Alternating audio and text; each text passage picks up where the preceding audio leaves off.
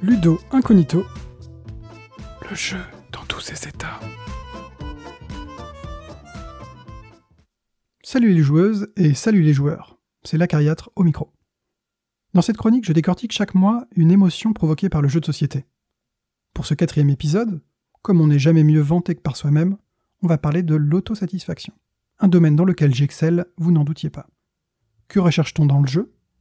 Comment contenter au mieux les joueuses? Peut-on être fier de sa partie même si on a perdu? Autant de questions auxquelles je vais tenter de répondre ici.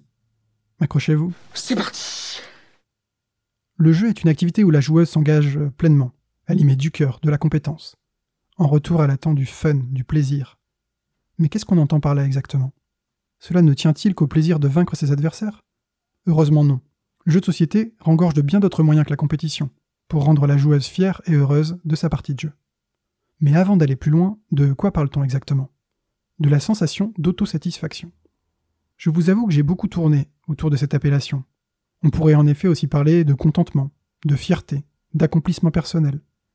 Dans tous les cas, il s'agit ici d'une satisfaction de soi-même, de ses actions, de son temps de jeu. J'ai particulièrement en tête ce moment à la fin de la partie où la joueuse s'écarte de la table, embrasse des yeux son plateau personnel et pousse un soupir de satisfaction un sourire jusqu'aux oreilles. On en refait une? Vous connaissez le topo, on commence par quelques exemples. À Patchwork, mon dernier poliomino s'insère parfaitement dans l'espace laissé vide sur mon plateau. Contempler ce pavage parfait me remplit d'aise. Ralovely. À Pandémique, nous venons de trouver le dernier vaccin alors qu'il ne restait que quelques cartes dans la pioche. Un grand sourire aux lèvres, on se tape dans les mains bruyamment. À Cartographers, j'ai lamentablement perdu mais je ne me résous pas à ranger ou jeter ma feuille carte. Elle reste là, toute colorée devant moi. Évacuons tout de suite les sujets qui fâchent. La compétition dans les jeux de société, je la vois personnellement comme un leurre. La victoire, et donc la défaite des autres participantes, est bien l'objectif officiel et nécessaire du jeu compétitif. Mais pour moi, c'est un objectif en trompe-l'œil, le lièvre qui fait courir les joueuses. Au cinéma, on parlerait de MacGuffin, la quête qui met en mouvement les personnages mais dont la réalité concrète euh, importe finalement peu. Ce qui compte, ce sont les interactions qu'ils provoquent. Pas besoin de connaître le contenu de la valise de Pulp Fiction pour suivre avec attention et émotion les aventures de ceux qui la cherchent. C'est à mes yeux la même chose pour le jeu. On cherche à gagner, mais on ne joue pas que pour gagner. Si c'était le principal motif du jeu, ça serait d'ailleurs bien triste. Et aussi bien frustrant, parce qu'on perd mathématiquement bien plus de fois qu'on ne gagne. Donc je ne parlerai pas ici de l'autosatisfaction d'avoir triomphé de ses adversaires. Heureusement pour nous et pour cette chronique, le jeu de société propose bien d'autres façons de faire plaisir et de satisfaire les joueuses. Comme souvent évoqué, le jeu est affaire de compétences. Dans la théorie développée par Ralph Koster dans son livre Theory of Fun, il fait même de l'apprentissage le vrai ressort du jeu, la motivation naturelle et évolutionniste de la joueuse. L'activation du circuit du plaisir, comme récompense d'une nouvelle compétence, devient la principale source de fun. Autrement dit, on prend du plaisir dans le jeu parce qu'on y apprend. Même dans un jeu constitué uniquement de hasard, la joueuse conserve une perception d'agentivité, de contrôle sur les actions de jeu et de prouesse personnelle. Si la chance lui sourit, c'est qu'elle l'a mérité, qu'elle est l'élu des dieux, grâce à ses actions ou sa simple personne. Vu sous cet angle, toute partie de jeu est un effort et une progression personnelle de la joueuse, un mérite dont elle peut être fière. Concrètement, comment un jeu procure-t-il de l'autosatisfaction? Quels principes les créatrices de jeux peuvent-elles mettre en œuvre pour accentuer cette sensation? Je vais essayer cette fois de ne pas faire la liste de toutes les mécaniques de jeu qui procurent de l'autosatisfaction, mais plutôt d'en retenir quelques exemples.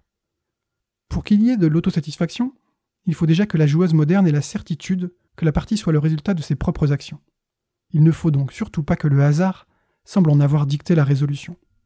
Plus il y a de choix, et plus l'impact de ceci est important pour le déroulement de la partie, plus le sentiment de réussite personnelle sera fort. Une première façon de rendre heureuse la joueuse est de lui démontrer concrètement sa progression. On aime bien les bonnes notes et les compliments, on aime être flatté. Le jeu de société peut facilement incarner cette progression dans la compétence. Par exemple, les niveaux franchis par un personnage, l'échelle de score en temps réel, une carte qui dit bravo, une figurine d'ennemi enlevée du plateau. C'est aussi en rendant les actions elles-mêmes des joueuses de plus en plus fortes. Les faibles effets des premiers tours sont maintenant des sorts qui ravagent la moitié du plateau et des adversaires. C'est le principe des jeux à moteur, comme Wingspan par exemple. Le jeu vidéo raffole aussi de cette trajectoire héroïque, où le personnage incarné par la joueuse passe de bleusaille maladroite à sauveur du monde en quelques dizaines d'heures. C'est dans ce cas une autosatisfaction continue pendant la partie, par petites touches successives, obstacle après obstacle, challenge après challenge, pour maintenir le plaisir sur la durée. Dans le jeu vidéo, on peut augmenter le plaisir du circuit de la récompense en accentuant les effets visibles des actions des joueuses. Un petit coup d'épée se transforme en déluge de sang. Un sort magique fait trembler l'écran et grogner les haut-parleurs. Visuel et son se mêlent pour que les actions de la joueuse soient décuplées. Dans le jeu de société, c'est beaucoup moins évident à réaliser, mais on peut s'en approcher. Les jeux à combo provoquent des effets en cascade très jouissifs. Le matériel de jeu peut aussi participer à la mise en scène de cette puissance des joueuses. Une énorme figurine à déplacer, une roue à tourner qui met en branle tout le plateau, une action de jeu qui vide le plateau central, etc., etc. Une autre façon de rendre heureuse la joueuse est de lui faire constater à la fin de la partie tout ce qu'elle a accompli durant celle-ci, comme le résultat tangible de sa performance. D'ailleurs, comme je suis d'humeur généreuse, je vais vous donner la recette pour faire un jeu familial plus à la mode, gagner le Spiel des Jahres et en vendre des palettes. Petit 1, il faut commencer par imaginer le tableau que chaque joueuse aura devant elle à la fin de la partie. Ça peut être un royaume en domino, une mosaïque de pièces de tissu ou de carrelage, un vitrail, vous voyez le topo. Petit 2, ensuite vous mettez toutes les pièces au centre de la table. Reste à trouver une petite règle inédite pour que les joueuses sélectionnent une pièce parmi toutes celles disponibles avant de la placer dans leur tableau personnel. À vous de bosser un peu, je vais pas tout faire. Petit 3, on ajoute le calcul du score. Des points par collection de pièces, un ou deux bonus pour des configurations particulières. Petit 4, et voilà c'est tout. L'interaction naît du choix des pièces et de la surveillance des tableaux des autres joueuses. Petit 5, n'oubliez pas de me remercier dans les règles et dans tous vos discours et interviews suite au succès du jeu. Petit 6, bon, sauf si cette année-là sera un jeu où il faut faire deviner des mots d'une manière encore inédite, en sifflant, en le mimant avec ses orteils ou avec des ombres chinoises. Qu'est-ce que j'en sais après tout? Plus sérieusement, l'avantage de ces jeux est que, victoire ou non, la construction du tableau concrétise matériellement et esthétiquement la progression de la partie. Que la victoire soit au rendez-vous ou non, toutes les joueuses ont construit quelque chose et peuvent en être fières. Vous remarquerez que dans ces jeux, l'interaction n'est présente que sur la sélection initiale des pièces. Pour garantir l'autosatisfaction douce et éviter la confrontation, le tableau de chaque joueuse est propriété privée, préservé de toute intrusion extérieure. Si une autre joueuse pouvait venir chambouler le parfait ordonnancement, cela ruinerait immédiatement le sentiment de contrôle et d'accomplissement personnel. Ça viendrait en quelque sorte noircir le tableau. Un autre genre de jeu très en vogue a un fonctionnement en réalité très proche. Ce sont bien sûr les Roll and Ride. On retrouve aussi là le plaisir de se voir concrétiser le résultat final au fur et à mesure de la partie, cette fois-ci sous forme d'une feuille à cocher ou griffonnée. Dans un roll and write, la performance de chaque joueuse est définitivement inscrite sur la feuille de papier. La partie est terminée, mais son résultat sera toujours visible. En quelque sorte, la joueuse documente elle-même sa performance de jeu, le score final étant la note reçue pour cet examen ludique. On retrouve cette même inscription de la performance dans les feuilles de score de beaucoup d'autres types de jeux.